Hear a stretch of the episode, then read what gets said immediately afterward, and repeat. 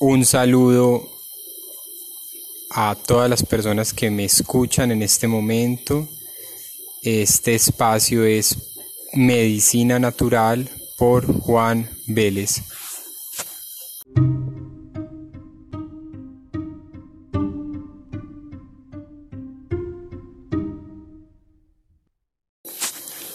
Y bueno, hace, hace unas cuantas semanas no, no estaba aquí presente a través de este medio en el cual ustedes me pueden escuchar. He estado eh, dedicado a, a la investigación de los terpenos, que son compuestos eh, naturales los cuales se pueden extraer de diversas plantas o frutos y el día de hoy lo que les quiero hablar es de, algo que me ha llamado mucho la atención y también es relacionado con el tema de los terpenos y es del ciprés. Eh, se conoce comúnmente donde vivo como pino. Eh, es, es común, es un, es un árbol común. En muchas zonas tal vez más escaso, en otras es muy muy común, hay mucha cantidad de ciprés. Y, les voy a hablar sobre la capacidad eh, antiviral tan poderosa que tiene este árbol.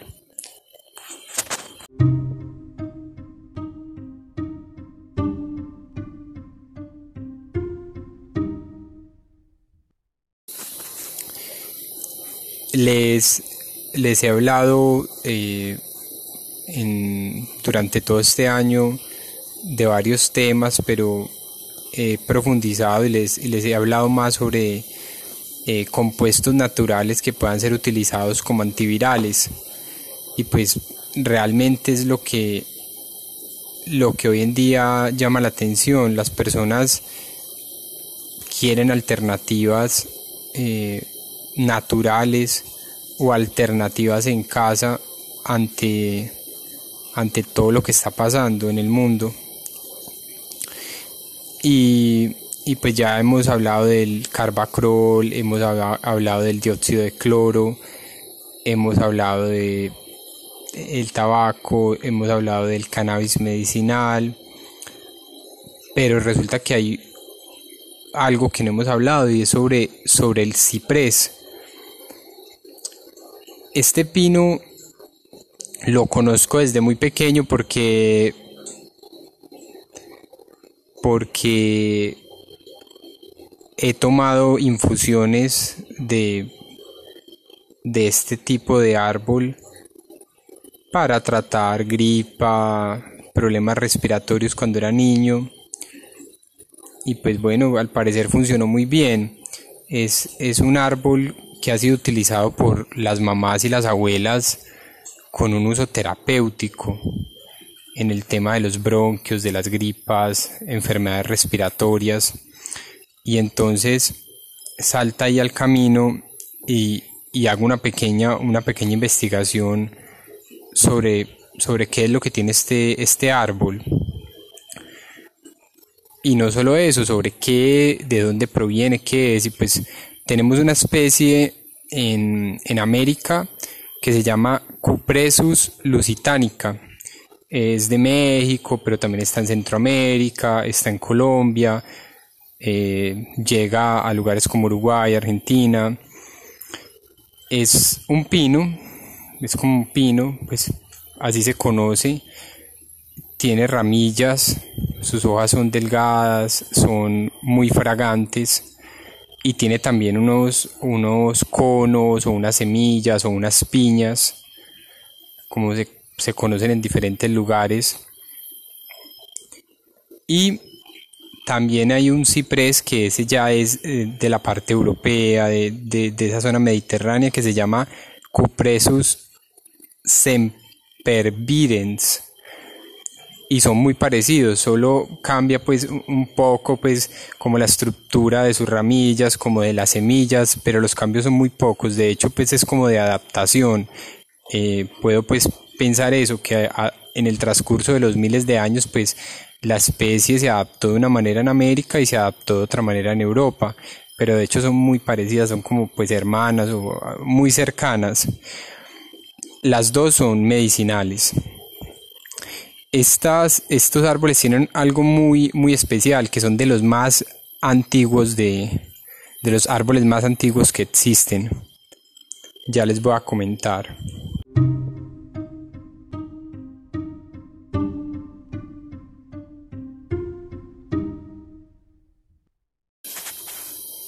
Hay ejemplares de, de este ciprés con 3.000, 4.000 años y es una cifra bastante elevada para, para un árbol. Entonces de ahí salta la primera pregunta eh, en, lo que logro investigar es cómo una especie, como un árbol, hay árboles de mil, dos mil, tres mil, cuatro mil años, cómo logran estar ahí, estar vivos. Entonces, ¿qué es lo que tiene ese árbol para estar siempre verde? Porque siempre mantiene verde. ¿Qué es lo que tiene para resistir el ataque de bacterias, de virus que hay en el ambiente, que hay normalmente en los ambientes donde están? y que logren estar ahí todavía. Entonces, eh, comienzo a hacer un, recuento y una, una, una, investigación en lo, que, en lo que han hecho investigadores en diferentes universidades y encuentro que tiene unos compuestos terpenoides, pues que en este caso son los del interés, como el ferruginol, el andrografólido y el pineno son terpenos. Y resulta que estos tres compuestos que acabo de nombrar tienen una capacidad antiviral de amplio espectro, sin hablar de la capacidad antibiótica, de la capacidad anticáncer, de la capacidad antidengue, antizika, antifibrótica también solo hablando de la capacidad antiviral es muy especial. También tiene una capacidad este, este, este, estos compuestos de ayudar a la circulación. Pero bueno, vamos a hablar del tema de interés antiviral. Antiviral de amplio espectro. Quiere decir que es una capacidad de actuar frente a una amplia gama de diferentes virus. Es más, hay unas pruebas que hicieron con el virus de VIH en el cual funcionó para eliminarlo. Estamos hablando de un compuesto antiviral muy poderoso. Tal vez por eso es que estos árboles son tan antiguos y todavía están ahí en muchos lugares del mundo. He visto una referencia de un lugar en Uruguay que tiene un árbol, un, un ciprés de los que estoy hablando de, de 4.800 años, 4.500 años, es mucho. Eh, normalmente pues hay árboles que crecen y pasa algo, se enferman y mueren después de pocos años. Hay otros que duran más, 100, 200, 300 años. Hay árboles que son jóvenes y mueren. Entonces, ¿cómo un árbol resiste tanto? y es que pues dentro de su madera es una madera también muy fina que ha sido utilizada de hecho esa madera del ciprés se dice que se utilizó para hacer el arca de Noé eh, es una madera que fue utilizada para hacer puertas que todavía hoy en día existen de hace miles de años entonces tiene unos compuestos que hace que se conserve que sea muy duradera de hecho en, la medicina ancestral este árbol se utilizaba para mantener la vitalidad. Para, hay algunas leyendas que dicen que este árbol eh, da como un elixir para la vida eterna. Entonces, pues, en esa parte ancestral y, trayéndolo hoy en día a las investigaciones preliminares y a las investigaciones de, eh, de líneas celulares o, o de su capacidad antiviral, pues se logra ver que funciona. Muchas veces esas investigaciones actuales de las que les hablo pues sí, se logra evidenciar que tiene una capacidad antiviral, que destruye los virus o que destruye ciertas eh, células tumorales o que destruye eh, bacterias muy peligrosas para los seres humanos, pero pues muchas veces, casi siempre, esas investigaciones no llegan a ningún lado. Ah, sí, pero ahí quedan. ¿Y, y por qué? Porque pues son compuestos de origen natural que de hecho pequeños laboratorios o personas con conocimientos de química en diferentes lugares del mundo podrían sacar estos compuestos fácilmente. Entonces no es un negocio rentable para una farmacéutica, no es un negocio rentable para una multinacional. Entonces simplemente pues queda de lado, así funciona. Entonces miremos un compuesto como esos que les nombré. De hecho hay una patente sobre el, ferruginol, pero no sobre él, sino, sino sobre análogos. Entonces hablamos ya de, de decir, bueno, sabemos que este árbol tiene ciertos compuestos que funcionan.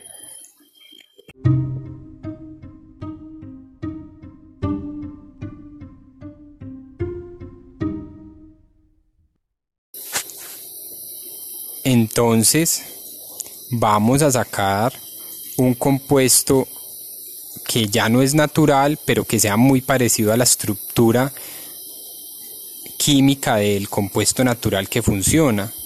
Entonces ese nuevo compuesto sí se puede patentar, ese nuevo, nuevo compuesto sí es un verdadero negocio. Por eso es que muchas veces las investigaciones quedan ahí. Entonces llega un punto en el que alguien dice, ay, ¿dónde está la prueba de que funciona? Pues hay investigaciones que han demostrado que funciona, pero esas investigaciones no evolucionan, son investigaciones que no avanzan tal vez a un plano ya de, pruebas en, personas a gran escala, de, cosas mayores, por lo mismo, porque no es un negocio rentable. Pero bueno, pero sabemos que funciona, que es lo, que es lo más interesante en este caso. Eh, de hecho, logré logré, hice unas, unos recorridos, unos paseos en, en, zonas montañosas de las, del lugar donde vivo. Y pues e, este árbol para mí era muy común cuando era niño, pero hoy en día veo que se ha ido como acabando, no porque haya muerto, sino porque las personas lo cortan, tal vez para hacer cosas en madera, o lo cortan porque quieren ya sembrar un un tipo de pino diferente, tal vez más rentable, es lo que puede notar. Pues hay monocultivos de pino en toda la zona del Quindío, en la montaña alta, en alta montaña, y es para cartón, para papel. Pero ese pino no es el que estaba buscando, estaba buscando el pino eh, Cupresus lusitanica, que es el que da en esta zona. ¿Y por qué lo estaba buscando? Porque pues de allí quiero sacar el ferruginol, el andrografólido y el pineno. Esos tres compuestos son de mi interés. Y después de ese paseo de buscar, pues logré encontrar eh, unos cuantos ejemplares y de ahí tomé ramas, tomé semillas, pues lo que son los como las piñas o los conos de los que les hablaba al principio.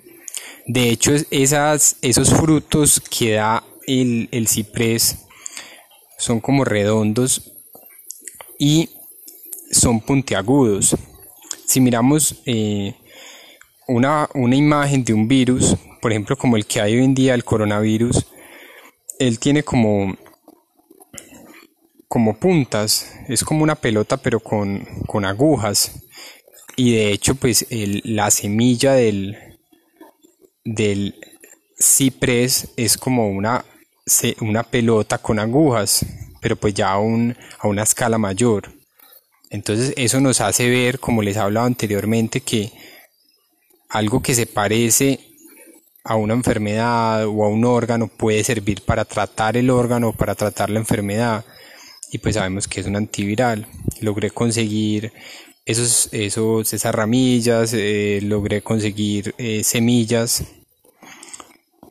y ya he logrado hacer unas extracciones de los compuestos activos que tiene, que tiene este árbol y ha dado buenos resultados, por lo menos en, mejorar la circulación, en desinflamar. Eh, he visto buenos resultados también en, síntomas gripales, eh, en dolor de garganta, inflamación de las amígdalas. Entonces tenemos la literatura que respalda la capacidad antibiótica antiviral y ya tenemos ciertas experiencias de su efectividad también. Entonces es como el grano de arena que puedo poner de decirles pueden salir, dar un paseo en su zona donde viven y tal vez van a ver este, este ciprés tal vez van a encontrar este árbol y pues van a poder tomar unas ramas, unas semillas, van a poder ir a su casa y hacer unas infusiones o sacar un extracto muy básico que puede ser en un licor fuerte, como un, sumergir las ramas o las semillas y sacar una tintura, algo muy básico, pero les puede ayudar mucho. Ya la experimentación que yo hago es de sacar el compuesto de una manera muy concentrada. Y como les decía, pues en el mundo hay muchas personas que lo pueden hacer. Con un laboratorio sencillo pueden sacar esos compuestos y pueden beneficiar a muchas personas y no es un negocio. Entonces, es, es de pensar, realmente pueden hacerlo, pueden buscar este tipo de pino, lo van a encontrar y van a poder hacer algún remedio. Eh, de una manera sencilla, sí, pero lo van a poder hacer. Eh, como les digo, hay una especie que da en toda América y hay otra especie que da en Europa, en África y en Medio Oriente. Esa especie se llama la de la, de la parte mediterránea, Cupresus sempervirens. Ustedes pueden eh, visitar en Instagram Neuroterpeno.